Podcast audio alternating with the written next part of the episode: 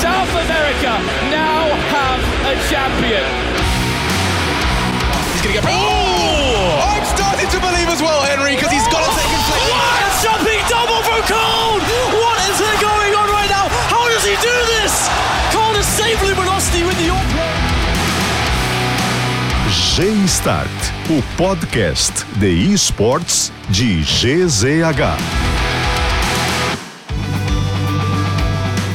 E está dando start, chegamos para mais um episódio no nosso G-Start, o seu podcast de esportes, esportes eletrônicos e games aqui de GZH. Chegamos no episódio número 45 e para falar sobre o Counter-Strike, para falar do CSGO, a gente está nas vésperas do último Major de CSGO, do último campeonato mundial desse jogo, porque a partir do próximo ano já será na plataforma do CS2.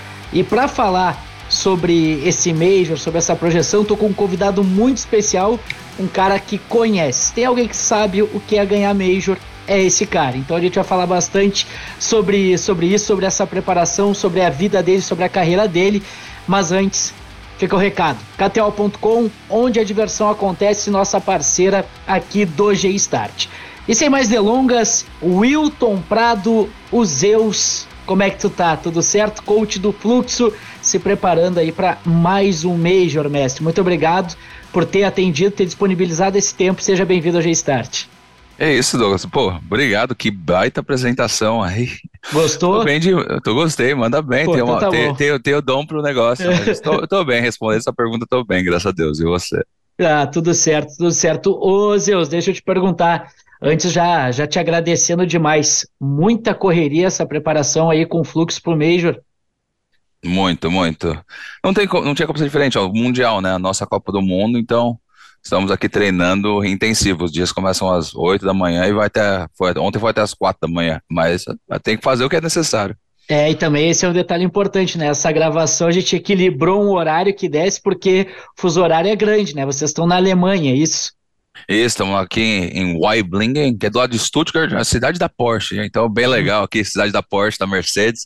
Tem um monte de carrão na rua, mas também é um, em questão de treinamento, é um dos melhores que tem, porque a maioria dos servidores para jogos são aqui na Alemanha. Então a gente Uhum. pega o famoso ping 5 aqui, que significa que estamos condições como se fosse jogar no campo verdadeiro ali, ao vivo. Ah, coisa boa. Então, preparação indo de vento em polpa, mas a gente vai falar mais sobre essa preparação com o fluxo daqui a pouco. Porque, pô, Zeus, quis te convidar. ah, e até agradecendo ao Otávio Rochman por, por ter possibilitado, né, esse, esse contato, ter nos auxiliado.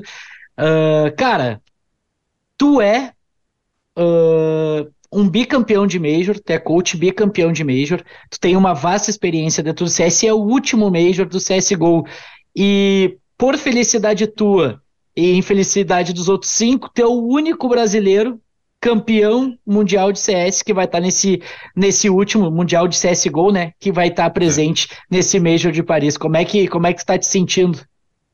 Ah, sempre que me perguntam isso, eu falo, é meio que a mesma resposta, mas ela é, ela é sincera. É um mix de emoções, porque, primeiro, lógico, eu tô muito contente. Uhum. Esse daqui é o último Major, é um marco histórico para o nosso jogo. Vai sair um jogo novo em breve, mas está fechando uma geração. E essa geração foi a que a gente viveu, ganhou o mundo junto, colocou o Brasil ali no, não só no pódio, né? Chegamos ao número um do mundo, mas colocamos o Brasil no mapa. O Brasil não era muito conhecido nos FPS, pelo menos nos dias de hoje. Então eu estou muito feliz de estar participando desse Major, mas eu tenho um lado que ficar triste de não ter esses meus companheiros. A gente tenho certeza que a gente vai chegar na parte da história aí, mas a gente sacrificou muito para chegar e conquistar o mundo junto. Ah, todo o dinheiro que a gente tinha, a gente arriscou mesmo ali. Toda a família deixou de lado ali para tentar correr atrás do sonho, então não ter eles do lado deixa um sentimento amargo. Eu fico muito feliz de verdade por estar lá comigo, triste por eles, mas eu sei que o foco é comigo, com o meu time, e temos representação brasileira, que é o que importa. É, então já vamos começar a falar sobre isso. Onde o Zeus, onde o Wilton Prado, ou quando o Wilton Prado se tornou o Zeus e entrou para o mundo do, do, do CS 1.6, 1.5, como é que Nossa, foi essa cara, história? A- Assim você expõe o velhote aqui, porque eu sou velho. Eu comecei, o meu primeiro contato com Counter-Strike foi em 99, cara, Uhum. antes do milênio virar. Então, mais de duas décadas atrás, 24 anos para ser precisa, preciso, já estou há muito tempo aí. Mas eu morava nos Estados Unidos na época, eu cresci lá, eu tive, tava com uma educação lá, e eu tinha amigos que moravam no meu prédio aqui no Brasil. E eles falavam muito pelo ICQ na época lá, por de, oh, tem um jogo novo, tá uma febre de lan house, e acho que quem é um pouco mais velho lembra dessa febre, de lan houses no Brasil. Então eu fiquei muito empolgado com isso, e assim que eu viajei no meio do ano para o Brasil, estava super empolgado, até testando num teclado, tentando fazer, fingir a movimentação que seria o jogo para aprender antes. E aí foi amor à primeira vista. Então, o Zeus vem do meu apelido de futebol americano, desde quando eu jogava antes. Que massa! só que, porém, meu, o Zeus verdadeiro, que é o Zeus do CS, eu, assim, modo de dizer, começou em 99 e foi pingados, assim, só na diversão até 2001. Em 2001, eu, aí eu me mudei para o Brasil, com a família, e ali eu já, desde o começo, mesmo no colégio, já comecei sério, já, já tratava como uma profissão, mesmo não existindo a profissão, profissão gamer na época. Uhum. Então eu fazia os estudos normais e seguia logo após os estudos, terminava meio-dia, uma da tarde, eu já estava numa LAN e até às oito, nove da noite. E, cara, acho que nunca parou isso daí. Só parou de ser lan house, depois virou em casa, porque, como eu disse, a paixão foi meio que imediata, era onde eu fazia tudo. E tu sempre gostou desses jogos de FPS, Zeus? Ou nunca teve muito contato assim com, com os games? É, FPS, para falar, eu joguei GoldenEye no Nintendo 64, uhum. alguma coisa assim. Eu nunca era, não era um gamer competitivo. Eu jogava videogame com amigos do colégio, alguém do prédio, alguma coisa. Jogava muito jogo de luta, né? Tipo uhum. Marvel vs Capcom, esse tipo de coisa. Mas esse foi o primeiro jogo competitivo que eu joguei. E aí foi o primeiro FPS e quase que o único FPS que eu joguei. Porque não foi um hobby, vamos dizer assim, eu tratava muito como uma profissão mesmo. Então eu jogava desde o início em equipe, visando melhorar, via, já viajando para campeonatos, mas eram campeonatos no interior de São Paulo na época. Pô, tinha 15, 16 anos. Então eu comecei viajando ali para Presidente Prudente, que é 600 km de casa, pegava 12 horas de ônibus e ia jogar um campeonato que onde você ganha, se você ganhasse o campeonato, ainda saía só com o dinheiro suficiente para voltar para casa. Hum. Mas a gente começou assim, era assim o circuito. Todo fim de semana ia fazendo um, uma cidade diferente. E fico feliz, eu gosto, gosto muito. Eu falo que isso para mim são a, a, época dourada dos esportes e do FPS para mim, né? Do, o primeiro FPS verdadeiro. É, o Gal gosta de dizer que é a época dos leiteiros, né, Zeus? É.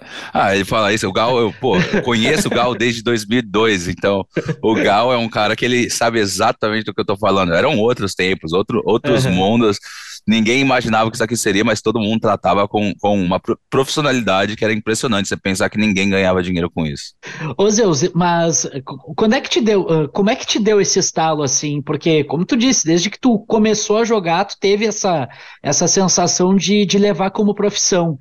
Uh, tu, tu, sempre foi ligado em mundo de tecnologia, assim, como é que foi ter uma ideia de que, cara, isso pode ser extraordinário, gigantesco como é hoje? Ou cara, nunca acreditou eu, nisso? Então, só apostou? Se eu, sou, se eu sou muito honesto, eu, não, eu sempre fui sim ligado em tecnologia, adorava, sempre fui muito ligado em computador, mexer em coisas de informação. Eu cresci, eu tenho 35 anos hoje. Uhum eu lembro que na minha infância a internet não era comum. Então, desde a internet eu cresci bitolado nisso. Eu achava muito legal essa parte de tecnologia, o acesso à informação. Mas dos jogos, eu não, nunca imaginei que seria uma profissão, para ser muito sincero, porque o que eu me apaixonei era a parte competitiva. Eu aprendi a jogar em equipe, funcionar num elenco, comandar a galera. Eu era capitão no meu time, então tinha que dialogar muito bem e eu tinha que explicar as táticas que a gente ia fazer, como que a gente ia seguir. E mais de tudo, eu estava jogando com meus amigos, eu me divertia muito ali, muito mesmo. Como eu falei, eu comecei a jogar isso aqui para uns amigos que eu tinha no Brasil, então quando eu voltei, era o jeito que eu tinha de ficar perto dos meus amigos. E hum, por mais que eu corria atrás da profissão, era um sonho, eu jogava na dedicação porque eu gostava da competição. Meu modo competitivo, eu sempre quis ser o melhor no que eu faço. E naquela época, eu primeiro queria ser o melhor do meu bairro, que era Saúde Vila Mariana. Depois eu queria ser o melhor da Zona Sul, que pouco eu sabia na época que já era difícil demais, que na Zona Sul tinha o G3X, que era o do Gal. Começava assim, vai, come... aí tinha o melhor de São Paulo, tinha G3X, GC, tinha os melhores do Brasil estavam naquela região, mas eu queria ser o melhor do bairro, da região, da cidade, do estado, do país para chegar no mundo. Então eu estava correndo atrás desse sonho, mas no 1.6 mesmo eu nunca consegui chegar nesse sonho, porque era muito mais difícil. Você jogava o, o, ano inteiro e talvez tinha dois campeonatos que davam chance de vaga para ir para fora, tudo pago, porque ninguém ia conseguir pagar, é. moleque de 16, 17 anos, pagar uma viagem para fora, hospedagem em Paris, no Mundial. Como que eu vou conseguir isso, né? Então eu nunca consegui, mesmo no ponto 6. Eu conheci todo mundo e eu sempre beliscava as vagas, até que em 2007 eu consegui uma vaga para Paris. Não, 2006, desculpa, eu consegui uma vaga para Paris em SWC, que foi o ano que o MBR ganhou, inclusive o MBR SP. Só que é, a gente conseguiu a vaga através do segundo lugar no campeonato, não, terceiro lugar no campeonato. E o terceiro lugar no campeonato não recebia as despesas pagas, então eu acabei não indo para esse Mundial. Ah. E aí foi um banho de água gelada para porque, pô, estamos aqui seis anos já na batalha. Quando consegue, não pode ir meio que o sonho, né? Vou para a Copa do Mundo, mas não tenho dinheiro para ir para a Copa do Mundo participar. Foi muito triste. Mas seguiu nisso, e graças a Deus, aí o dia, o mês, o ano seguinte, né? No próximo campeonato, chegamos, classificamos, tudo pago, fui lá pro Mundial, e aí virou essa chave assim. E aí minha mãe também começou a entender que, opa, talvez pode ser alguma coisa aí, porque sendo muito honesto de novo, eu cheguei a vacilar, pô. Faltava no colégio pra jogar agora, eu tava tão. Pô, 12 tão horas, né? Ali. É, campeonato viajava 12 horas, né? Então. E, e, foi exatamente por causa de um campeonato. Tinha um campeonato mais legal e eu tinha que fazer uma apresentação de um trabalho lá no colégio. E era tipo a feira de ciência que valia metade da nota. Pô, mas eu tava na final do campeonato. De novo, era o sonho lá. Eu vazei daquilo lá, eu fui, não recomendo isso para ninguém que estiver assistindo aí seguir esse caminho. Mas o começo era difícil. E minha mãe tava certa, pô, porque não era uma profissão. Antigamente, o melhor time do mundo ia receber 3 mil dólares por mês, que era muito dinheiro. Mas esse era o melhor time do mundo, e o Brasil não se comparava a isso. O melhor time brasileiro, que era do Gal, acho na época, assim, junto com o MBR, recebia 1.500 dólares, que era bastante dinheiro, lógico. Só que estava abdicando na vida, eles já eram mais velhos para isso. Eles já estavam tratando uhum. aquilo como uma profissão realmente. Já não tinha mais a faculdade, já não tinha as coisas para seguir em volta, pelo menos não de todos os membros, né? É, a, a, agora a curiosidade, né, Deus, ter essa, essa, é, essa lembrança de não ter conseguido ir para Paris, agora tu vai, né? Pelo menos e, isso. E, e, e, essa é a verdade. Eu falei isso pro molecada, eu nunca fui para Paris, eu já viajei, acho que 56 países nessa altura viajando para campeonato do ah, mundo. Demais, Mas para Paris eu nunca fiz. E Legal, né? A história tem um jeito engraçado das coisas. Eu vou finalizar o CSGO com aquele um campeonato que foi em 2006 que eu não consegui aí, que deixou uma amargurada no coração desde a época. É, vai ser aí essa, essa oportunidade, mas tu falou, Zeus, que o Zeus jogador, ele teve participações, jogos importantes, mas foi tudo que tu queria? Faltou alguma coisa antes de virar coach? Como é que foi? Ah, não, com certeza. Esse campeonato, diversos. Teve uma outra CPL em Dallas, que era um outro mundial que eu ia uhum. completar para de 3x, não consegui. Lógico, sempre fica, mas eu nunca me arrependo de nada, porque todas as decisões que eu tomei, eu tomei porque eu acreditava que eram, seriam para o meu melhor caminho na hora. Depois é fácil olhar para trás, mas na hora eu, eu sempre fui um cara desse. Eu sempre sou uma pessoa que o que eu acredito, eu vou. Do mesmo jeito que eu jogava até o fim e com muita mais vontade de até do que outros acreditariam, eu fiz porque eu acreditava. Então, todas as escolhas da minha vida que me levaram a estar aqui foram desse jeito. Às vezes precisa não ir para um para ir para outro, precisa perder o pequeno para ganhar o grande. É, e para quem não lembra, o Zeus precisou inclusive já como técnico completar em major, né? Então, Já tive que, jogar, tive que, jogar, dois Majors aqui no é... CSGO, foi. Joguei pela seleção norte-americana e pela seleção brasileira, é... feito para poucos aí. É, jogou, jogou demais, conseguiu aí ser, ser um, um, cara presente também dentro do CSGO como player. E quando virou a chave, Zeus, para virar coach? Convite, o, o, o... intuição, como é que foi? Ah, cara, essa história, na verdade, eu nunca planejei o que acontecia. O time do Fallen, do ZQK, eles estavam aqui no Brasil e aí já passam-se muitos anos, vamos uhum. dizer assim. Uhum. O CS 1.6 já tinha morrido, teve o Source, que eu fui muito bom, cheguei a ser o melhor do Brasil, mas já, tá, já tinha morrido também. Em 2012 para 2013, a Valve lançou o CSGO, que é o jogo que temos hoje que está para finalizar. E vimos que, nossa, um novo jogo, sempre todo mundo, aquela nostalgia, né? Vamos começar a jogar. E eu joguei, fui muito bom, fui nos melhores do Brasil, mas essa altura do campeonato, eu já estava mais velho, eu precisava trabalhar, terminar a faculdade, fazer as coisas. Não, não dava para levar mais com a mesma dedicação que eu tinha na minha infância. Então, por volta de tudo, eu tive que parar de jogar. Mas uhum. aí eu vi o time do Fallen, do Fer, da galera, eles estavam muito dedicados. E eu tinha um amigo que jogava comigo, o ZQK. Uhum. Ele estava buscando esse sonho ainda, correndo atrás, mas eles tinham que jogar um campeonato nos Estados Unidos e eles não tinham dinheiro, continuava a mesma situação do passado, sabe? Não tinha dinheiro para ir, não tinha onde ficar. Só que dessa vez, em vez de ser um campeonato de uma semana, era uma temporada de dois ou três meses. Você paga morar três meses nos Estados Unidos, pelo amor de Deus, é muito caro. E por sorte, um dos meus melhores amigos, o Ded, o Ricardo uhum. Sinigaglia, que trabalha aí, ele estava lá nos Estados Unidos e conheci o ZQK também, rolou esse contato entre os três, assim, ficaram se falando e ele falou, pô, gente, sem falar com a mulher dele, sem nada, ele estava lá casado, morando nos Estados Unidos, Falou, vem aí, vem jogar. Ele achou que seria uma coisa de tipo duas semanas, uma molecada ficando em casa. Acabou que foi para lá seis, sete caras, tá ligado?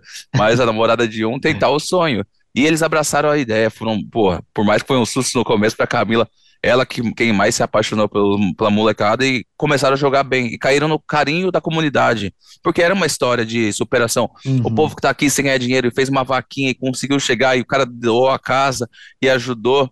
Então, foi assim. E ele, por ser meu amigo, quando começou a dar um pouquinho certo para eles, eu já tinha mandado pô, eu era um torcedor, tava lá trabalhando, mas eu era um torcedor, queria ver o sucesso do Brasil. Então eu comecei com a minha experiência a mandar umas planilhas para eles, assim, de coisas que eu estudava dos outros times ali para ajudar. O brasileiro, brasileiro tá no Mundial, vamos ver se a gente não vai um pouco mais longe, aí eu consigo dar uma dica. E muitas das coisas que eu anotei, acabou que aconteceu no jogo. Pô, e, nisso, e nisso daí o Dad falou, pô, Zeus, você não sabe, a gente gostou tanto da ideia que estamos pensando em trazer um segundo time para os Estados Unidos. Dar uma chance de ouro para a molecada, a chance que a gente nunca teve, que o Ded também correu atrás desse sonho muito comigo nessa época do 1.6, e a partir disso daí surgiu o projeto da Golden Chance, que foi liderado pelo Fallen, idealizado pelo Ded e pela Camila, e nisso daí era um campeonato nacional brasileiro, jogou todas as equipes brasileiras, onde o campeão iria lá para fora ganhar uma, uma temporada paga. Seriam seis meses nos Estados Unidos para tentar achar uma organização, como se fosse São Paulo, Corinthians, Flamengo, alguém que patrocinasse o time para poder se manter lá. Só que era muita molecada. E daí ele virou, falou, falou para mim e falou: Zeus, preciso de você aqui. Você vai ser o cara que vai liderar esse projeto para mim. Então eu fui lá como um manager, mas falou, como coach. Tinha muito mais experiência no jogo com os moleques. Eu não tinha mais o jogo em dia, uhum. vamos dizer, eu não estava mais jogando, mas eu ainda entendia muito mais que essa molecada nova que estava vindo podia passar o conhecimento de uma geração velha guarda, vamos chamar assim, e manter eles em linha, porque precisavam no inglês, nenhum dos moleques sabia falar inglês, cresci nos Estados Unidos, precisava de alguém de confiança pro Dad, porque, pô, tá colocando alguém dentro da casa dele, tá colocando mais sete pessoas dentro de uma casa. Então ele falou, você vai ser responsável por garantir que ninguém aqui faz uma loucura. Eu tô trazendo um menor de idade aqui para casa, como que eu vou olhar pro pai e pra mãe de um jogador e aconteceu alguma coisa aí? Então você vai montar eles na linha. E foi assim, foi uma ajuda, um pouco de conexão e contato com as pessoas que eu já gostava e tinha feito boas relações, e o conhecimento. Então, como tudo na vida, é sorte, bom time e conhecimento. Ah, que demais, cara, porque, pô, uh, essa dupla, né, esse casal, melhor dizendo, Ded e a Camila é, é, pai e mãe do CS brasileiro, né, não tem... E, e fizeram muito. E, e, tu ainda com essa, com essa participação, ter, ter tido esse, esse conhecimento, esse estalo também de, de conversar com ele também ajudou bastante. E bom, a gente poderia simplesmente dizer e o resto é história, né, Zeus? Mas a gente quer contar essa história, cara. Golden Chance, vai lá a gurizada lá para os Estados Unidos. Como é que foi essa tua experiência? Cara, e claro, já... tem a mudança, né? Daí dentro disso tem a junção desses dois times para formar o time campeão. Então, desde o início, esse campeonato foi formado para dar uma chance igual para todos, mas tinha um claro favorito no Brasil na época, que chamava NTC, que é Não Tem Como do Fênix, inclusive é uma marca de roupa hoje, do Lincoln Lau lá, né, moleque da hora. Então, Patrocina nós, Lincoln, é, é nós. Lincoln é muito da hora. E tinha um grande favorito, mas é muito engraçado, sempre se repete a mesma coisa, dessa vez em território nacional. Era uma molecada espalhada pelo Brasil e não tinha condição de ir para São Paulo. Olha como o tempo era diferente. É. Então, pagar passagem, hospedagem em São Paulo, não tinham condições. Pô, era muito difícil. E aí, dessa vez, daí ele falou: antes de você, já, já que você vai liderar esse projeto, já começa desde já. Então, desde já, hospedei os moleques em casa, peguei lá na rodoviária, fui buscar esses cinco moleques lá, demos um jeito de fazer uma vaquinha, todo mundo pegou o resto, quem precisava de ajuda pagou o resto das passagens, dormiram em casa, o resto do molecado. Então, comecei cuidando deles ali e torcendo para eles darem certo, porque, pô, comecei a pegar uma afinidade por eles, uma ajuda, ou um carinho, né, a molecada tá ficando dentro da minha casa, ali do meu apartamento com a minha mãe, e fomos jogar a Golden Chance, que era isso, era um jogo, grande jeito de dizer, um campeonato, mas não tinha espaço para erro. Você chegou na grande final, é um jogo valendo a chance de você virar, transformar seu hobby em profissão, seu sonho mesmo, uma chance de ouro. E a molecada ganhou, foi muito ralado, foram cinco mapas ali, no último mapa, conseguiram ganhar aquela churadeira, vamos para os Estados Unidos, vamos tentar o sonho. E assim começou a história. Aí nos mudamos para os Estados Unidos. Eu, por mais que eu ajudei a molecada, não estava num barco muito melhor. Sou formado na faculdade, né? Cursei faculdade de Relações Internacionais, mas não estava atuando na área. Estava atuando numa área de expatriação, de comércio exterior. Falei, essa é a chance, essa é a chance. Não deu antes, mas vai ser agora. Hum. Vendi o resto das coisas que eu tinha aqui no Brasil pra, por trocados, não apartamento, essas coisas, lógico, né? Mas celular, videogame, o que precisasse, e vamos para os Estados Unidos. Deu, sei lá, 2 mil dólares, que ia passar seis meses nos Estados Unidos com 2 mil dólares, loucura. E eu, eu ainda fui um dos que mais fui com dinheiro. Tinha moleque que foi lá com 14 real, tá ligado? A gente, ah, que loucura. É, mas a gente confiava, a gente sabia que era tudo pago, então comida, PC vai ter em casa é o que a gente precisa, a gente não quer mais nada, a gente veio aqui para jogar. Então, fomos para os Estados Unidos tentar o sonho. E aí, já desde o primeiro dia, recebem a gente no aeroporto, buscam.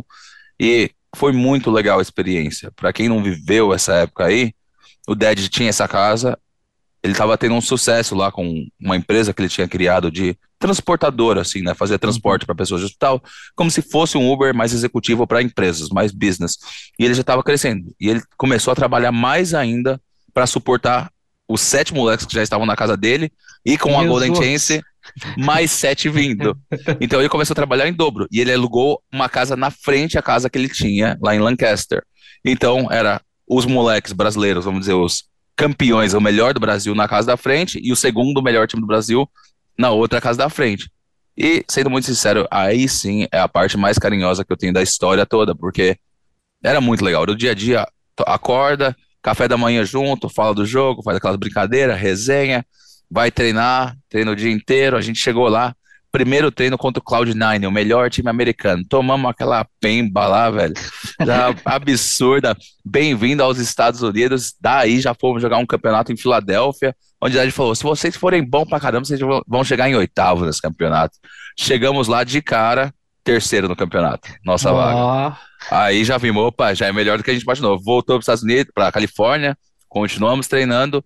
Na segunda semana, o Cloud9, que era o melhor time, a gente foi lá e pemba neles. A gente falou, opa, começou a acreditar mais, começou a acreditar mais e começamos a ir bem. Nosso segundo time estava indo bem. O time principal, que era de Fallen, Fair, o Code, que tinha acabado de entrar junto na lineup, junto, é, ao mesmo tempo que a gente, o Bolts, o Steel e o NAC, né? Era a line principal. E nós, como a secundária mas começamos a pegar uma atração muito rápida. Eles jogavam os campeonatos no exterior e a gente começou a papar tudo nos Estados Unidos. E em coisa de três meses ganhamos a Liga Advance, que seria a nossa Série B do brasileiro, como se fosse uhum. comparar num termos de futebol. Ganhamos invictos. Então a gente foi muito bem. Em três meses lá, passamos do desacreditado, que era para chegar em oitavo, no primeiro pega terceiro, ganhamos a Série B invicto, aí fomos para um nacional, vamos dizer assim, um pan-americano, que tá, iria ter na Califórnia, e lá ganhamos do Cloud9, que era o melhor time americano, num jogo histórico lá, velho, choradeira, aquela loucura lá, ganhamos os europeus, todo mundo falava que ia ser louco, e a gente começou a virar referência porque eu criava muita tática, a molecada criava muita coisa. A gente sempre pensou, somos, no, somos inferiores, vamos surpreender na parte estratégica. Então a gente enfiava a cabeça nisso daí. E isso acabou pegando atenção muito do time principal, que era a LG. Eles estavam eles eram o melhor time brasileiro, mas ambiciosos, eles não queriam simplesmente se contentar em ser o melhor time brasileiro. E aí teve um jogo enfático que a gente ganhou deles. Eu lembro que o Dad chegou na casa lá e falou: aí, molecada, assim vocês me ferram, tá ligado? Trago vocês pra cá e vocês vão e ganham do time principal. Tô ferrado na brincadeira lá. Mas isso meio que começou o gatilho ali, e aí bastou eles irem mal em um campeonato grande lá, que eles falaram: não, desse jeito não tá dando, vai rolar mudança. E foi o dia antes da grande final do nosso Brasileirão lá, vamos dizer. Uhum. A gente já sabia que ia rolar alguma coisa, a gente só não sabia o quê. Porque o Fallen já tinha saído lá falando, não, não dá, estamos errando muito, tá, tá, e o Fallen é difícil ficar frustrado. E aquela mesma noite, estamos assistindo o campeonato, recebemos o Taco ou o Fênix, um dos dois recebem a ligação lá do Fallen falando, e aí, estão querendo entrar, tá ligado? Não tinha dúvida, era o time da casa claro. da frente, não ia ser nem a maior mudança. E... O time da casa da é. frente é muito boa a referência. Então, né? Não tinha nem como, pô, não é difícil fazer isso daí, os caras são melhores. E os caras, esse diferente, a gente lembra, a gente foi lá sem dinheiro, esse time já era, já tinha organização. Então eles recebiam um salário de mil dólares na época. Mas puta que pariu, mil dólares, tá ligado? Eu consigo sobreviver com isso daí, tava, sei lá, quatro mil reais, vamos pensar na conversão uhum. da época. Consigo sobreviver, consigo comer, isso aí não vou, tipo, já mostro que objetivo cumprido, jeito de dizer, que venhamos aqui. Então jogamos a grande final do campeonato para vencer o campeonato invicto, já sabendo que tinha sido chamado. Mas como fomos chamados, o que foi legal, que foi, querem entrar? Só que não foi uma mudança. A gente pensou, pô, eles vão tirar um jogador, alguma coisa. Não. Literalmente foi uma união de tudo que é melhor. Perguntaram pro Fênix. Fênix, que era o mais experiente do nosso time lá, jogador, queremos ser entre, tá afim? Ele já falou logo, quem vai chamar o Taco? Já tinha falado com o Ded, ia ser o Taco. Ah, e o Zeus como coach, vale a pena? Porra, ele é a parte tática aqui, tava de capitão para eles, vale. Então, do dia pra noite, literalmente, o time que eram seis pessoas, três foram pra LG, a casa da frente. Ganhamos, antes de jogarmos a grande final, tivemos ter a reunião triste, tá ligado? De falar. Sim. Mas a molecada é muito legal, de bom coração aberto ali, falou, velho, lógico vocês têm que ir, vocês são malucos, daqui que a gente veio brigar. Eles nos apoiaram super. Falou, vamos ganhar esse campeonato, depois a gente conversa, sabe? Ganhamos o campeonato, forma invicta. E é assim que ganha, aquele despejo de choro de todo mundo. Pô, sabe, conseguir, feliz, é, aquele mesmo mix de emoções, muito feliz por a gente, mas triste. E agora, o nosso time, como é que fica? Sabe, a gente veio aqui, a gente começou a conquistar a nação e agora vai, vai parte no meio, mas ninguém, todo mundo muito amigo, não, já tinha plano de trazer mais gente boa para o time deles uhum. e arrumar. E a gente foi para lá, eu nunca vou esquecer a data, que era no dia 3 de, lá para dia 23 de novembro, que é aniversário do Dead, foi o dia que a gente foi chamado, e o dia seguinte que a gente recebeu a notícia, a gente viajava para Suécia para jogar o Mundial. Só que aí não era mais nacional, nem pan era o grande Mundial, Sim. a fase final, Faced Stage 3 lá. Que muitos times tinham que jogar para ficar, ia ter todos, ia ter o campeão da Copa do Mundo passada, o vice, o terceiro, o quarto, o quinto, o sexto, o sétimo, e nós.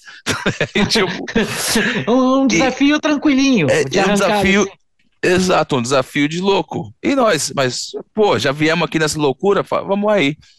E não tivemos tempo, porque jogamos o dia anterior para finalizar o nosso Pan-Americano, dia seguinte indo para a Suécia. Como que a gente vai jogar uma Copa do Mundo sem ter tido um treino junto? Um, sequer. Não deu tempo. A gente falou, ó, gente, a gente vai pegar o laptop aqui, tinha um laptop pra gente. Falou, a gente vai logar Steam, no voo, a gente vai aprender aqui na teoria o que a gente vai quiser fazer, vai achar o jeito que a gente quer jogar. Fechou? Fechou. Eu fui burro, eu esqueci de logar na Steam. aí pegamos o voo, aí tava sentado o Taco, eu e o Code, laptop abriu, CS não abre no voo. O voo de 13 ah. horas pra Suécia. Falou, nossa, e agora? Tipo, esse era o tempo inteiro de preparação que a gente tinha. Abrimos o Paint, começamos a desenhar os mapas os do mapas, Paint e falar faz isso, você faz aquilo, ó, se acontecer isso, você pensa isso, se tiver acontecendo isso, eu penso isso. E começou a se planejar. Mas, igual aquela história do começo, a gente foi, foi para lá, todo mundo falando. Metade do Brasil xingando nas redes sociais, falando: Kiko, os caras, vocês são loucos, como assim tiram os caras do time antes do Mundial? Vocês são loucos, vão lá para apanhar, não treinou, não fez nada. E a gente chegou lá e falou: então, ninguém tá acreditando que nós vai ganhar, né? não vai fazer nada. Pô, só tem os sete melhores times do mundo aqui, realmente tá, tá difícil. O nosso primeiro jogo ia ser contra a Fanático, o melhor time do mundo. Sim. Aí falou, ferrou. E não deu outra, ferrou mesmo. Primeiro jogo, perdemos de zero, lavado, é. passar embaixo da mesa, 16 a 0 E daí pra frente, acho que começou a carreira meteórica, porque era o primeiro jogo, e aí a gente tinha uma chance. No Counter-Strike, não sei se o povo sabe, né? Mas normalmente você tem uma chance de perder, após essa primeira derrota, acabou. Agora é mata-mata para você. Perdeu, tá fora. Eliminação. E pro nosso azar, a gente pegou o melhor time do mundo no primeiro jogo. E o grande campeão, uma semana anterior da Copa do Mundo, tinha perdido o seu jogo de abertura também. E caiu para pegar a gente. A gente ia pegar o melhor time do mundo, na nossa opinião, e os campeões do mundo no jogo seguinte. E o Brasil caiu matando a gente. Só que, por algum milagre da história, ganhamos dos caras. Uma melhor de três, ganhamos dos campeões do mundo. Brasil, nesse momento, nunca tinha ganho uma melhor de três no CSGO, né? Uhum. Então já tinha sido um marco histórico. Aí o Brasil celebrou. Segundo jogo, pegamos os donos da casa, o NIP, né? Ninjas e Pijamas, que era o time sueco. As lendas do jogo, Forrest, Get Right. Os caras são lendários. Pensa estar jogando contra Zico, Pelé, Romário, todo mundo.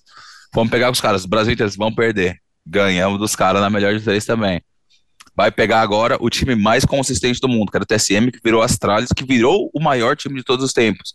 Agora vai perder. Fomos lá e peima nos caras também. Quando fomos nos tocar do que tinha acontecido, estávamos na grande final do campeonato mundial. E tinha sido nosso primeiro campeonato sem um dia de treino, sem conseguir entrar no jogo para fazer uma teorizada, para fazer nada. E perdemos a grande final. Ganhamos o primeiro mapa, estávamos a um mapa de ser campeões do mundo no nosso primeiro campeonato sem treino, mas perdemos. Mas naquele momento, todos os portais de notícias falaram: essa foi a maior corrida histórica dos que o CSGO já viu. Nunca tinha acontecido nada nos esportes parecido de um time ser tão underdog, tão azarão, mas tão azarão e ganhar de todo mundo para chegar na grande final e quase ganhar o campeonato no detalhe. Faltou experiência pra gente ali. Trememos na base, o famoso choque ah, ali naquele acontece, momento. Acontece, acontece. Normal. Porra, mas o Brasil nunca tinha ganho um jogo de eliminatória, jeito de dizer. Desse, nesse sentido, de uma melhor três. Não só ganhamos um, ganhamos, ganhamos do time número 2, número 3 e número 4 do mundo. Só perdemos pro número 1, um, que era o Fnatic, que foi quem deu 16 a 0 naquele primeiro jogo. E assim foi o começo da nossa história. Não sei até onde você quer que eu vá, mas acho que é um bom ponto isso daí para é um entender da, da, da, onde fomos do grande início dos erros do colégio até onde realmente ali já tinha virado uma profissão e já tinha logo de cara virado referência na minha profissão junto com o resto dos meus teammates, porque desde a minha primeira grande aparição, o mundo inteiro começou a olhar. Ganhamos os times, todos grandes jogadores vinham para mim perguntar: oh, o que está escrito na sua papelada? O que, que você está fazendo em frente? Porque ninguém acreditava o que tinha acabado de acontecer naquele campeonato. É, e aí, né, vem toda a história dos dois títulos mundiais e, por que não, a consolidação, né, LG e SK como a, a, dinastia daquela época, do ano de 2016, 2017 também, que foi o último grande marco também uh, brasileiro dentro do, do CSGO. E aí, Zeus, tu sai, cara. Tu vai Eu curtir, saí, cara. tu vai curtir águas estrangeiras. Um cara já acostumado na... com os Estados Unidos, mas passa Não, mas eu, eu vou, tava, a gente, aí tem, vai o finalzinho então.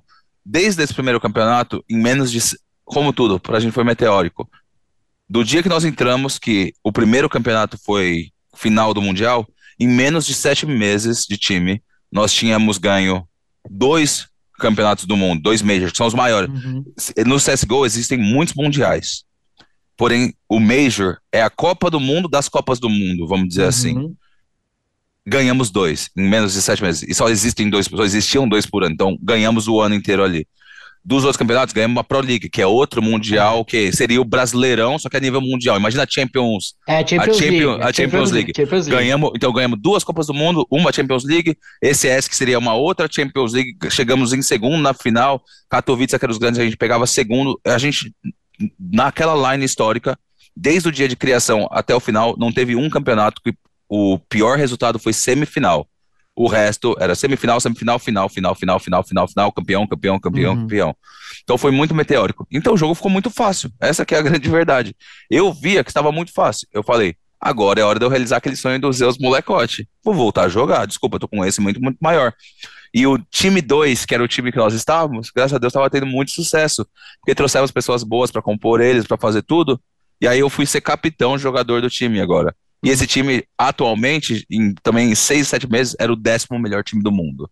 Chegou a ser o décimo melhor time do mundo. Um time desconhecido que não era para chegar em oitavo no regional dos Estados Unidos, já tinha ganho o campeonato, já tinha feito coisas. E aí eu fui jogar. Então, eu fui jogar. Muitos me dizem, dizem que eu sou louco, mas como eu disse, eu sigo meu coração, eu sigo ah. o que eu acredito. Então, eu saí do time campeão do mundo após ganhar duas Copas do Mundo para virar jogador do time, do segundo time brasileiro. E meu primeiro campeonato, ganhamos em LAN. Ganhamos lá o Nacional Norte-Americano como jogador. Mas ser jogador realmente não era mais as cartas para mim. Fiquei três a quatro meses nesse time e aí sim voltei a ser técnico. Mas vem um pouco daquele negócio de e aí, eu volto para os caras ou não volto? E antes de chegar a conversar com os caras, já tinha recebido um pedido da Liquid de e aí, uhum. quer vir para cá? Era um time norte-americano, uma organização norte-americana, com um salário bem competitivo, bem legal, e que estava precisando aprender. E eles foram falando, velho, e aí, tá afim de fazer um teste? Falei, ah, tô até aceito fazer um teste. Do dia pra noite do que eu tinha saído pro time, os caras falaram, amanhã você não vou pro Canadá. Então não tive nem tempo de pensar direito, já estava no Canadá, e aí eu fui comandar meio que a seleção norte-americana da parada. Que aí que eu pulei, pulei o barco, vamos dizer assim. É, mas pô, tu tem uma, uma história muito massa também nessa, nessa parte da, da América do Norte, Liquid, EG, e a gente já, já vai falar sobre isso, mas antes Para todo torcedor existe a KTO.com, palpite com razão, palpite com emoção, palpite com diversão. KTO.com te registra lá e dá uma brincada. KTO.com, onde a diversão acontece. Bom, Zeus, então, falando sobre essa tua passagem em Liquid e EG, pô, cara, tu liderou a era EG. Né? Se Liderei teve uma a- era EG, ela foi com De- Zeus. Teve uma era EG, mas mais importante, de verdade, acho que teve uma era Liquid ali, jeito É. de dizer. Porque quando eu cheguei na a meu passo, né, que eu saí da Immortals, que era a equipe 2 brasileira, eu fui para Liquid. E os Estados Unidos estava muito de- defasado de líderes. Eles tinham todos os grandes jogadores do 1.6 desses anos passados haviam parado de jogar. Eles fizeram de um jeito errado, eles não passaram o conhecimento de uma maneira adiante para a nova geração. Então eles estavam perdidinhos, sendo um português bem claro, estava perdidinha a molecada, né? E aí eu fui lá para ajudar. E a Liquid, quando eu entrei, se eu não me engano, era a 29 do mundo, alguma coisa assim, com os técnicos. E em dois anos que eu liderei o projeto deles de esportes de CSGO, nós fomos de 29 do mundo, que os Estados Unidos era uma piada, do mesmo jeito que fala, o Brasil, o Brasil não tinha ganho uma MD3, Uhum. mas o americano era zoado que eles também nunca passavam no primeiro jogo. Então, e fomos de 29 ao segundo melhor do mundo. Pô. Mas teve um asterisco gigante aí, porque era o segundo melhor do mundo. Nós chegamos em 2018 em oito grandes finais de mundiais, de Copas do Mundo, inclusive dos Majors, de tudo. Só que tinha um time número um do mundo, que era o Astralis, que são considerados hoje, agora no final do CSGO, com certeza ninguém consegue passar eles, como o melhor time da história do CS, de todos os CS, de tudo. E conseguimos fazer isso. Chegamos ao número dois. Depois eu voltei para a seleção brasileira, MBR. A passagem aí não foi tão boa como Brasil, então perto dos tempos de hoje seria visto como o melhor olho do mundo. A gente achava que não era boa, a gente chegava em semifinal, quarta de final, Sim. mas a gente era muito competitivo, cara. A gente não achava bom o suficiente isso daí. E brasileiro, enquanto é o melhor fã do mundo, é o mais crítico também. Pois é. Ô, Vasco, ô time ruim, só chega em quarta de final. E, pô, foi, o Brasil não- foi uma instabilidade aquele MBR, né? Foi, foi. E foi um aprendizado pra gente, do mesmo jeito, porque achamos que reconstruindo a lineup seria a mesma coisa. O jogo evolui, o tempo passa, as relações mudam, evoluem também, né? O jeito de tratar. Todo mundo ali já tinha muito mais maturidade de jogo, mas bagagem também. Então, enquanto vem um lado bom, vem o lado ruim. E com essas bagagens, às vezes você acha que cer- certo jeito seu de pensar de um jeito, e não conseguimos. Mas aí que eu fui pra EG, na sua pergunta. Mas antes, rapidinho, É. tu estava liderando na, na famosa sondagem ou proposta Yuri Cacerato? Sim, eu tava liderando, é difícil falar, tava todo mundo ciente ali, correndo atrás junto. A primeira, quando eu, quando eu saí da Liquid, final de 2018, mais uma das minhas, né? Eu sempre gosto dessas daí, porque eu estava, eu tinha levado um time, ajudado a levar, mas liderado um time de 29 do mundo ao segundo melhor do ano do mundo constante. Constantemente, Uhum. a gente só perdia a grande final para os Para todos os outros times, a gente passava a pemba neles, era a coisa mais tranquila do mundo. Mas eu já estava aí dois anos morando sozinho nos Estados Unidos, sozinho mesmo. Não tinha algum brasileiro em volta, não tinha amigos, essa coisa, e sentia saudades dessa camaradagem. Então aí eu decidi voltar para o time brasileiro. Eu decidi mais uma vez sair do topo do mundo Uhum. para tentar um desafio mais difícil, mais difícil, recomeçar. E decidi voltar. E logo na nossa primeira reunião, a gente sabia que não dava para voltar exatamente o time. Voltou quatro jogadores e eu de coach. O Fênix não estaria na line porque ele já estava parado com o jogo há um tempo e a gente imaginava que queria voltar para ser o melhor do mundo naquele momento. E aí falamos, quem que vamos chamar? Aí a molecada da Fúria era o segundo time brasileiro nessa altura do campeonato, estava jogando lá fora. A gente falou, vamos pegar o Cacerato. Vamos pegar o Yuri, na verdade. A gente falou que ia pegar o Uhum. Yuri. Aí a própria Fúria mesmo falou, tinha, nessa época tinha muita bom, boa relação entre os jogadores e o povo da Fúria. Falou, confia na gente, molecada, o Cacerato tá mais preparado nesse momento, tá ligado? Ele é o jogador que vocês querem. Mas estavam pedindo um valor que a gente considerava altíssimo pra época, não vou falar nem certo ou errado, acho que olhando pra trás em dia seria barato falar assim, coisa de 100 mil dólares. Mas decidimos que não, não precisávamos dele naquele momento, meio que uma coisa de ego, e o jeito que foi falado lá, pô, vocês querem ganhar, paga os caras, tá ligado? Coisa assim, falou, pô, a gente já ganhou tudo sem, você acha que agora a gente precisa de você, por mais que precisasse, bate um pouco no ego.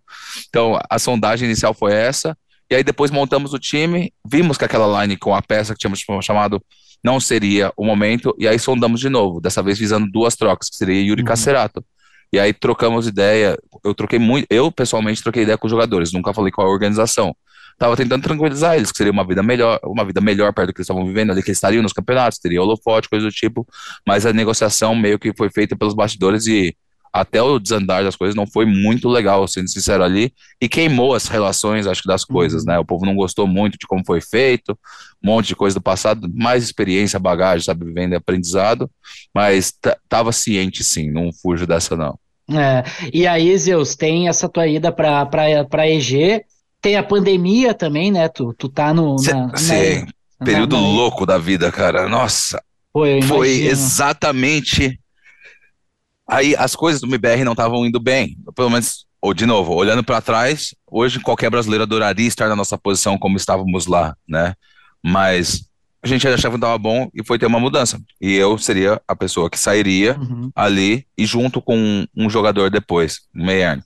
E nisso daí, tinha acabado de estourar a pandemia. Mas, tipo, início. A, o dia do meu último jogo com a molecada foi literalmente o dia que começou a pandemia mundial. Estávamos num estúdio de jogo e a gente começou a ver notícia de aeroportos fechados, tudo bloqueado, ninguém mais sai, ninguém mais entra, tem que ir para o hospital, fica em casa, máscara, tudo.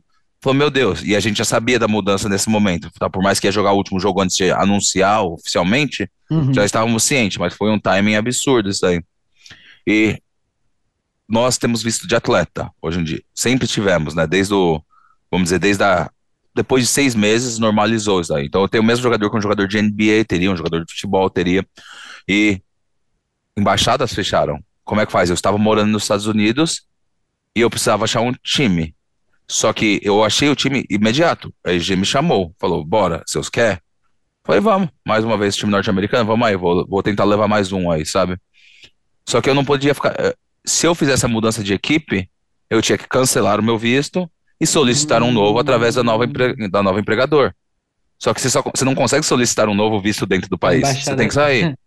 Então eu tive que voltar para o Brasil na primeira semana do Covid, o aeroporto sem uma alma viva, ninguém sabendo se estava se tava transformando o povo em zumbi ou o que estava acontecendo ali, aquele medo. Então foi, foi turbulenta essa, esse, essa mudança aí, mas no final deu tudo certo, chegamos na, consegui chegar na EG, o cenário inteiro teve que mudar, porque nós estávamos acostumados semana, cada semana era um país do mundo. Uma semana estou na Austrália, outra estou na China, depois estou nos Estados Unidos, depois no Canadá, depois na Europa, depois na Sué vai, Suécia, depois na Polônia, Sérvia, blá, blá, blá. E parou tudo. Virou uma época online do CS. Nosso esporte, diferente do futebol, conseguia ser jogado Sim. ainda. Pelo menos isso. A carreira segue nesse sentido. Então, eu voltei do Brasil e eu comecei a fazer meu trabalho do Brasil. Porque eu não estava jogando, então logo a distância não me afetava tanto. Eu tinha um delay, eu tinha um atraso ali na conexão, mas eu conseguia passar minhas instruções, eu não precisava reagir a tempo, eu precisava pensar, e o pensamento continuava normal.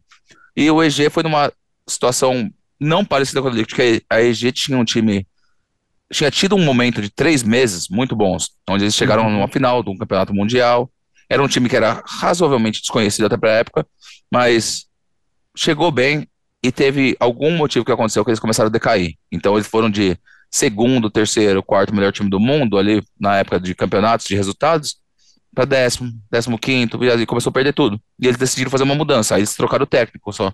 Tiraram o técnico e colocaram, me colocaram ali quando eles viram a oportunidade que eu estava disponível no mercado saindo do MBR. E na IG foi algo relativamente rápido também, em coisa de. Acho que dentro. Jogamos o primeiro campeonato, não foi muito bom. Segundo campeonato, já chegamos na final terceiro campeonato grande final contra quem? Contra o MBR, contra os, uhum. contra os brasileiros. Ganhamos, aí ganhamos o Nacional Norte-Americano, ganhamos outra Nacional Norte-Americano e ganhamos o último Mundial. E aí chegamos a top 1 do mundo. Então foi um time que, dentro de quatro meses, conseguiu reverter a situação. Era um time bom, competente, que estava tendo um, um, mau momento e revertemos esse mau momento e viramos o melhor time do mundo ali por um breve período dessa época online, que não era época presencial, ah. mas era o que todo mundo podia fazer, você só podia jogar online, então era o que tinha. E aí na EG, minha passagem lá não foi muito longa, porque até por causa da pandemia era muito desgastante as coisas, viagem, aí depois manter as regulações, fazer tudo certinho, né? Toda a parte de segurança, a EG, não tem problema falar, uma organização bagunçada pra caramba, como, como se Então, eles não sabiam lidar muito bem com as coisas, tem, era muita burocracia desnecessária para fazer as coisas acontecer, e desgastou muito rápido aquela relação. Falei, não quero ficar aqui, já, já ganhei o mundo, já, graças a Deus, ganhei dinheiro, fiz as coisas, não preciso disso, obrigado aí, mas já foi. Eu gostava muito dos moleques, mas não tinha como trabalhar naquele ambiente, jeito de dizer. Aí minha passagem foi ali e eu meio que me aposentei por um período. É. Falei, já, já, foi, já tinha ido. Eu me aposentei, eu cheguei, fiquei aposentado por um ano e meio, um ano e oito meses, mais ou menos. E agora cá estou eu de volta, né, como técnico do fluxo, que é meu primeiro trabalho após a aposentadoria. Foi uma Exatamente. aposentadoria rápida. É, essa aposentadoria, cara, tu pegou muita gente de surpresa, né? Obviamente, muita gente te considera e na época te considerava também o melhor técnico brasileiro. E, pô, poderia ter, ter pego outros times também brasileiros, Podia, mas tu, tu, é. tu, decidiu te aposentar, ter essa parada. E agora tu volta pro Fluxo. Teve uma passagem também uh, orientando a, o pessoal do, do plano também, mas trabalho fixo de fato no Fluxo. Foi, Como é que foi essa foi, volta, cara? Foi, essa volta foi graças ao plano. Eu nunca cheguei uhum. a trabalhar pro plano. Eu trabalhei com o KNG, eu já tinha jogado com o KNG na BR, ele é o líder uhum. da equipe e o dono da organização, ele está tentando criar um projeto muito bacana que ajuda a comunidade, faz as coisas e criando uma organização. E ele é um cara muito 10, carismático e tem uma equipe em volta legal. E tava o Mundial passado, eles classificaram para o classificatório, né? Uhum. Que a situação no Brasil hoje em dia, o panorama é muito diferente. Eles tinham chegado no classificatório. E aí passou a data limite de inscrição, o técnico dele saiu fora. Vazou. Já classificado para tentar disputar o Mundial. Aí o Cadinho já mandou uma mensagem, 11 da noite, pô, cara, a gente tá ferrado aqui, o técnico vazou fora, a gente vai ter que ir, a gente não consegue te inscrever, não consegue fazer nada, você não quer ir? Falei, Caene, eu não, não tô afim de voltar, tá ligado, pro negócio. Eu posso ir ajudar vocês, mas é isso, é tipo, uhum. vai, vou pra esse um evento, pra esse um evento e vai, vamos ficar por isso, tá ligado? Que eu não tava afim de voltar. E aí eu fui lá, tivemos acho que oito dias de preparação para o evento, chegamos lá, brigamos com o coração, mas infelizmente não deu para pegar a vaga. Muito tempo, pouco tempo de preparação, e a estrutura do plano era um pouco, é um pouco mais limitada nesse sentido. O KNG está montando um projeto muito legal, mas ele está montando. É, são, Exatamente. Todo, todo é. projeto precisa de etapas, né? Você precisa criar, montar, estruturar para depois recolher. Então ele está lá fazendo essa parte toda e eu só queria ajudar. Era uma molecada muito legal. Eu só conhecia o KN dali, eu conheci, na verdade eu conhecia o Yel e o Nex estavam completando uhum. para a equipe, porque eles estavam com completos mesmo ali nesse processo. E fui ajudar, mas foram eles que me deram o tesão de volta para jogar num português mais claro, porque era isso, era uma molecada que tava com um sonho ali de voltar, de crescer, de fazer acontecer. Por mais que tinha dois caras que estavam correndo atrás que eu conhecia, os três novos que eu não conhecia era o sonho da vida deles ali. Era de, umas origem mais, de uma origem mais humilde. E eu via no olho o sangue, sabe, aquele sangue fervendo que o cara queria ganhar. E durante a competição não classificamos. Aí fiquei triste, mas de verdade não fiquei tão triste não ter classificado ali, porque eu sabia que não era o meu trabalho nesse sentido. Só que, pelos moleques, eu fiquei muito triste. E ao mesmo tempo aconteceu o inverso. Aí ser, porque o Mundial ia ser no Brasil. Uhum. Ia, ia ser o primeiro Mundial no Brasil. Nunca tinha tido um Major no em, em território brasileiro. E nesse daí, eu estava aposentado, então meio que colhi os frutos do meu próprio serviço. Eu não tinha um time, então eu fiquei de fora do Mundial do Brasil, enquanto todos os meus ex-companheiros classificaram para o Mundial do Brasil. E aí mexeu comigo porque eu falei, gostei de ver a molecada competindo com vontade, fiquei pé da vida porque eu não estava lá classificado e virou aquela chavinha em mim do lado competitivo de novo. Eu falei, quer saber? Se pá, eu tento isso de novo, se pá eu arrisco a situação da EG tinha sido muito desgastante, mas criou aquela esperança de novo de e talvez. E aí eu comecei a conversar com alguns times internacionais. Eu falei, pô, se eu vou voltar, eu vou voltar para um nível exterior. Conversei com alguns times que estavam muito bem. Cheguei a receber propostas de times que estavam lá fora, estão ainda num altíssimo nível aqui, aqui fora, estão competindo entre os top 10.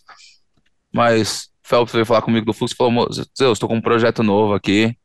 Fluxo é uma organização muito 10, povo tem a visão do jeito que a gente pensa, estão dispostos a gastar para fazer acontecer, querem chegar e acredita, a molecada do time aqui é bom, tem futuro, só precisa de um pouco de, de guia, vamos dizer assim. Não tá afim mesmo? Aí eu falei, bora trocar um papo, e esse papo é história, tô aqui agora. e aí é Vapo, né, Zeus? Phelps, é VSM, UD e History. Essa line está em Paris, está no último Major de CSGO. Uh, muita, teve que fazer muita coisa já de cara, o serviço estava tava interessante e agora é tudo novo pro, pro Major. Como é que tá sendo essa preparação, cara? Pô, de início, mudar é difícil, mas entrou eu, entrou um jogador novo, né? Então mudou muita coisa no momento ali, uhum. porque tivemos que nos achar qual que, qual, quem somos, o que queremos fazer e reestruturar. E eu tive que passar o jeito que eu acreditava que devia fe ser feito, e eles passaram o jeito que eles jogavam e como eles gostariam de jogar e che tentamos chegar no máximo de 50%. Mas, como um time brasileiro, não tínhamos as vagas das ligas profissionais de tudo de fora. Então, estamos jogando, estávamos jogando muito classificatórios. E ganhamos dos melhores times brasileiros. 00 Nation, Imperial, 9Z, que é o melhor argentino, todo mundo estava lá. Ganhamos alguns, perdemos alguns, mas sabíamos que tínhamos uma meta, que era ir para o Mundial. O Fluxo, como organização, tinha essa meta e o time tinha essa meta. No meu time tinha o Phelps e eu que já jogamos Major, o Lucão, acho que o Wood também. Uhum. Mas a molecada tava querendo ir pro seu primeiro grande Major, jeito de dizer. Esse sangue no olho. Tinha essa paixão e esse tesão no time ainda. E graças a Deus conseguimos, preparamos para nosso campeonato, chegamos lá e, como disse, meu, todos os meus ex-companheiros não conseguiram com suas respectivas equipes, mas nós conseguimos. E agora estamos aqui, logo em sequência do classificatório que conseguimos a vaga, já estamos de volta na Alemanha, nos preparando para o Mundial começa daqui sete dias. Como é que é o relacionamento com o Woody aí, o gauchinho Woody, o Capitão Gaúcho. Dunga? Como Woody é, é muito é? chato, cara, é muito chato. é, ele é muito da velho, eu gostei muito dele, é muito dedicado, cara. Ele é um dos caras mais dedicados e esforçados que eu já vi, de verdade. Como eu disse, ontem o dia começou às 9 da manhã, uhum. ficou eu, ele e o nosso outro coach aqui, que é argentino Locomotion. Ficamos até as quatro da manhã nos matando aqui para tentar chegar e fazer lá. Mais uma vez, estamos ainda desacreditados, tá todo mundo acreditando que o fluxo vai chegar lá e não vai fazer nada. Não sei porque eu já vi essa história antes e é desacreditado. É, olha, Zeus, eu queria te perguntar muita coisa, como é que tá a tática, a preparação, mas eu não quero entregar segredo para ninguém. Mas vamos falar sobre esses objetivos, cara. Como tu disse, uh, tem muito comentarista, ou até mesmo jogadores de outras equipes que colocam ou não colocam o fluxo como um candidato a Legend. Qual é o objetivo que vocês têm nesse mês? O objetivo, já que todo mundo acha que tá com um pensamento assim, fazer o máximo de estrago possível, certo? É, teve NBA, teve uma grande frase esse dia. Ah, você acha que o fracasso uhum. é não classificar?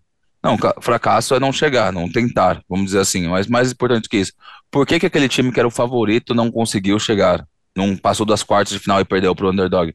Porque os caras estavam pensando em ganhar o campeonato, os caras estavam pensando em eliminar o time deles só. Nós estamos indo com o objetivo de ganhar um jogo por vez. Cada jogo é jogo de vida ou morte e eliminação. Então, o maior objetivo do fluxo era entrar no campeonato. Meu objetivo agora é fazer um bom campeonato. E um bom campeonato significa mostrar que nós não somos um time fraco, que temos um time competitivo que consegue bater de frente com os outros. Eu sou competitivo, eu estou indo sempre para ganhar o Major e vou acreditar até o final que eu posso ganhar esse campeonato. O objetivo é eliminar os outros e fazer um estrago no caminho, mas eu acredito plenamente que a chance de Legend seja não só possível, como está dentro do nosso controle. Vai de como nós performamos, performarmos lá. Qualidade temos. Então é playoffs no mínimo. É o que tu traz. É. Se Deus quiser, playoffs no mínimo. Mas como eu disse, eu saio de lá feliz se a gente mostrar a evolução e mostrar. Uhum. É, é o campeonato mundial. Não tem mais gente besta no jogando. Só jogadores bons e times bons, com muita estrutura, muitos anos de esforço ali, como toda competição. Para um ganhar, nesse caso, 23 times têm que perder. Então só vai haver um vencedor. Todo mundo ali vai estar tá bom. Eu não quero ir lá e fazer um campeonato fraco onde a gente saia falando, nossa, a gente realmente está mal ou não sabemos o que estamos fazendo. Quero ter jogos competitivos contra os grandes. Eu quero ir lá para enfrentar os times grandes para pegar essa confiança. Porque meu objetivo agora, minha meta foi cumprida, era estar no Mundial. Meu próximo uhum. objetivo agora é estar dentro de todos os mundiais, não só Majors, como entrar nas Pro Leagues, entrar nas Breezy Parties, entrar nas ECS, entrar nas Blasts, entrar nos campeonatos. E esse Major dá pontuação no ranking mundial. E é isso que eu busco atrás. Então, minha próxima meta agora sendo muito sério, eu tenho o Major vindo pela frente e a gente vai lá para fazer o maior estrago possível, mas minha meta é conquistar o máximo de pontos possível para nos colocar consistentemente lá. Quem belisca sempre petisca, então a gente tem que começar a beliscar para beliscar que estar no campeonato. Pô, Zeus, cara, muito bom, assim, ter essa, essa oportunidade de, de conversar contigo, é um prazerzão, assim, te conhecer, eu sei que a gente passou um pouquinho do tempo aí do, do combinado e eu sei que é muito trabalho que vocês têm aí pela frente, então quero, quero te agradecer demais a, a paciência, a disponibilidade, só que antes de fechar, só preciso uma pergunta, uma resposta tua. Transição para o CS2, tu acha que ela vai ser difícil? Como é que ela funciona? Assim, ou tu nem pensa Não. nisso agora? Eu, eu, claro, eu tenho que pensar. Eu não sou jogador, então eu tenho que fazer planejamento curto, médio, longo prazo. Até uhum. por isso que uhum. minhas metas são diferentes da meta da molecada que joga, jeito de dizer. Porque eu tenho que fazer um planejamento a longo, eu tenho que ver o macro da ideia. Então, sim, já estou pensando no CS2, já tenho minhas ideias. Pretendo fazer uma transição o mais rápido e suave possível para isso, porque é inegável, é o futuro, não tem como fugir. Eu acho que a transição vai ser fácil, porque a Valve está por trás, está apoiando, tem muita coisa para lançar e não tem. O dia que eles falarem comecem a jogar, se começa a jogar e não tem muito o que fazer. Eu tô bem, eu pessoalmente estou bem empolgado para isso aí. Eu acho que vai trazer novos holofotes, novos patamares, novas emoções, novas torcidas, novos fãs, novo tudo para o jogo, e isso sempre é muito bom. Zeus, Wilton Prado, muito obrigado, toda a sorte ao Fluxo. Gosto muito de ti aí, te acompanho teu trabalho. Sou muito fã também do Wood, então conterrâneo, aquela coisa toda, Passo mas. Ele aí a mensagem. Mas, cara, Torço muito também para a organização do Fluxo. Essa organização chegou e a gente vê toda a seriedade que existe, desde de o começo com o Nobru, né, no, no Free Fire, enfim, e agora também no Counter-Strike. Então, todo sucesso para vocês. Estaremos na torcida para que vocês estejam lá brigando por esse título para nós. A gente está precisando desse Major, Zeus. Muito obrigado, cara. Todo sucesso para ti. Tamo junto. Muito obrigado pela atenção. Sucesso, viu? Obrigadão, hein? Obrigado pela entrevista, obrigado a todo mundo que escutou, viu? Está aí então o episódio número 45 do G-Start com Wilton Prado, Zeus, técnico do Fluxo, bicampeão do Major, que vai em busca do Tri, quem sabe, já nesse mês de maio. Então, muito obrigado a todo mundo que esteve com a gente. Não esquece de ativar as notificações na tua plataforma de áudio preferida. Dá aquele like. Muito obrigado a todo mundo que acompanhou até aqui. O G-Start volta na semana que vem para repercutir a primeira semana e o Challenger Stage do Major de Counter-Strike em Paris. Muito obrigado a todos. Valeu!